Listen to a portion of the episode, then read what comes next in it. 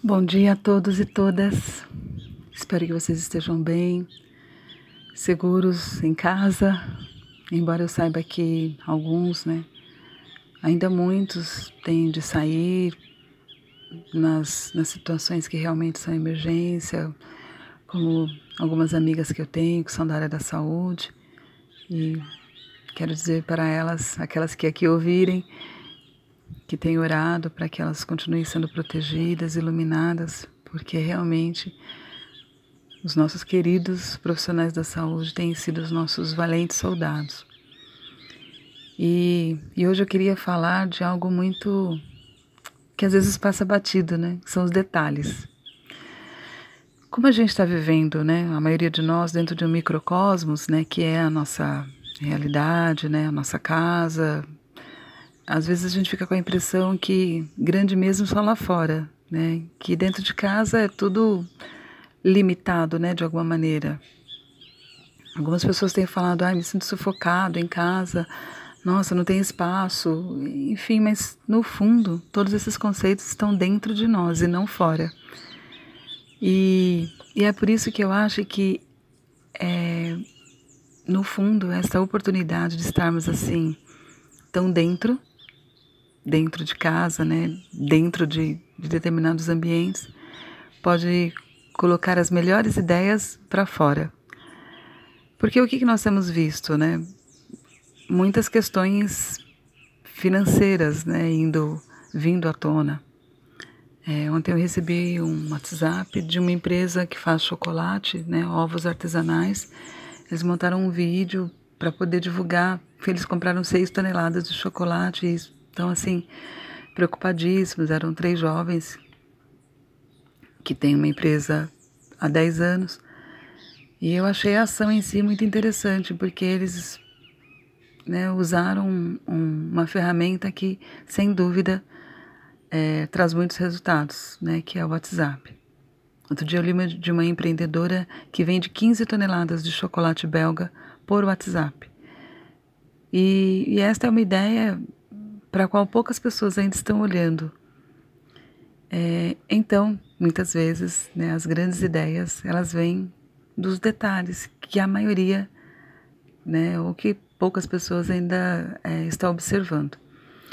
E, e hoje, né, meio sem querer, e eu sei que não é sem querer, porque né, eu acho que eu acordo sempre muito atenta, né, então tudo vira uma oportunidade de reflexão e foi por isso que eu resolvi gravar esses áudios sempre pela manhã, porque pela manhã acho que meu cérebro está mais tranquilo, minha alma está mais em paz, não sei.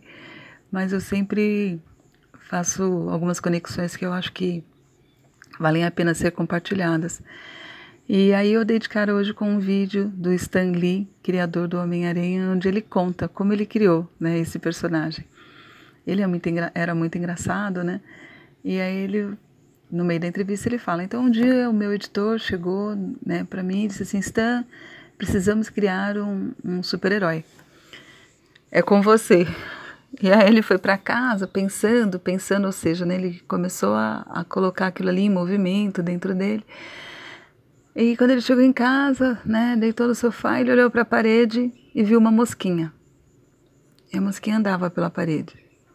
Ele falou: Nossa, e se fosse isso, né? Se eu criasse um super-herói que ele andasse pelas paredes, né? Se ele fosse uma aranha e, e ele tivesse né, superpoderes de teias e grudar nas paredes, de pular para um lado para o outro.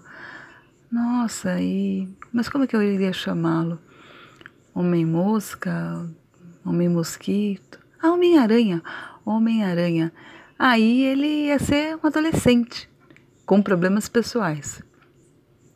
E ele ficou com aquilo, né, ali crescendo dentro dele, né, tomando conta, porque quando a gente tem uma ideia grande, né, ela não sai da nossa cabeça, né, e fica ali crescendo, né, ganhando asas mesmo. No caso dele, né, não ganhou asas, mas foi ganhando dimensão. E aí no dia seguinte ele contou para o editor dele, entrou na sala com muita empolgação, né, muito certo das suas convicções e o editor olhou para ele e falou assim: Stan, nunca ouvi uma ideia mais imbecil do que essa. Super-herói que é uma aranha? As pessoas odeiam aranha, Stan. Odeiam. E você quer o quê? Que ele seja adolescente? Os adolescentes são ajudantes. Não existe super-herói ajuda é, é, não existe super-herói adolescente. E né, é tudo que, tudo que você colocou, nada a ver. Um nome desse, não, não, esquece. E ele disse que saiu da sala assim, né, pensando muito decepcionado e, segundo ele, com mais sabedoria, né? E aí, pra, só para poder, né, como aquilo não saía da cabeça dele, eles estavam encerrando uma revista na época, ele resolveu colocar na capa e fez uma história com o Homem-Aranha. E um mês depois entra o editor todo animado, né? Stan, Stan, lembra daquele personagem que nós adoramos? Aí ele disse que olhou assim, não acreditou, né? Mas enfim, foi assim que nasceu o Homem-Aranha. E aí, durante a entrevista, ele diz: então, não deixe, ele, ele, usa, ele usa essa expressão, né? Não deixe que qualquer idiota é, impeça você de seguir adiante com seus sonhos. Aí eu faço aqui uma humilde observação, né? É uma humilde correção ao Stanley, grande Stanley, que Deus o tenha. É, as pessoas que tentam nos impedir né, de ir adiante com as nossas ideias, com os nossos sonhos, com os nossos projetos, não são idiotas nem nossos inimigos. Elas apenas estão olhando para aquilo com a lente que elas têm. Todos nós temos uma lente e cada um enxerga aquilo que tem, cada um enxerga no que está fora aquilo que tem dentro de si. O Stan Lee tinha na alma dele né, a criatividade, a criação de personagens. Era um visionário mesmo.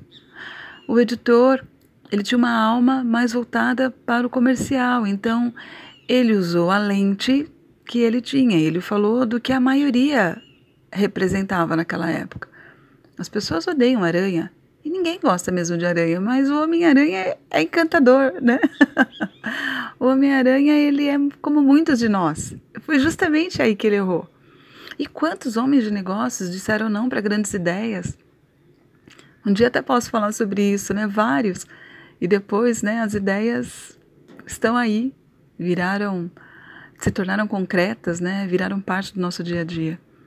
Então, se você, neste momento de quarentena, dentro aí do seu universo aparentemente restrito, tiver uma ideia, um insight, enxergar algo de uma maneira que ninguém ao seu lado está enxergando, a partir de um detalhe, né, de uma pequena mosquinha na parede, de algo que alguém te diga, de alguma oportunidade que você perceba e o outro não, não deixe a sua ideia de canto, nem se ache injustiçado, muito menos vítima de todas as pessoas que estão ao seu redor que não te compreendem. Não ache que as pessoas que estão ao seu redor são menores, imbecis ou o que seja, compreenda que cada um olha para uma mesma situação, uma mesma oportunidade com as lentes que tem. Todos nós temos uma lente interna que reflete o nosso externo. Se você acredita nessa ideia, se você acha que ela pode ter alguma viabilidade, se você acha que você gostaria de levá-la adiante, leve-a. Vá fundo.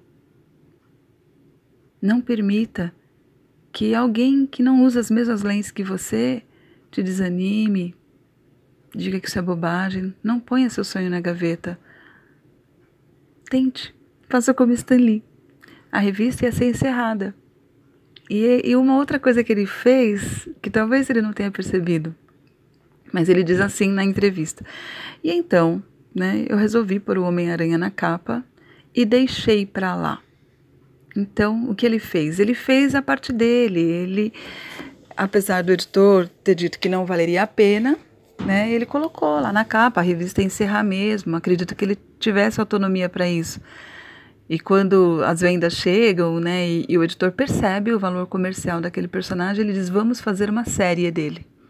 Então ele ganha né, uma revistinha só dele. É, faça o que tiver ao seu alcance. Faça o que você puder fazer por aquilo. E solte. Confie. Confie em Deus, confie na intuição, no dom.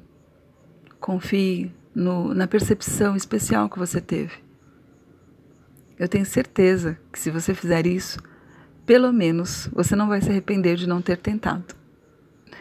grande beijo para todos. espero que vocês tenham um ótimo dia. Fiquem com Deus.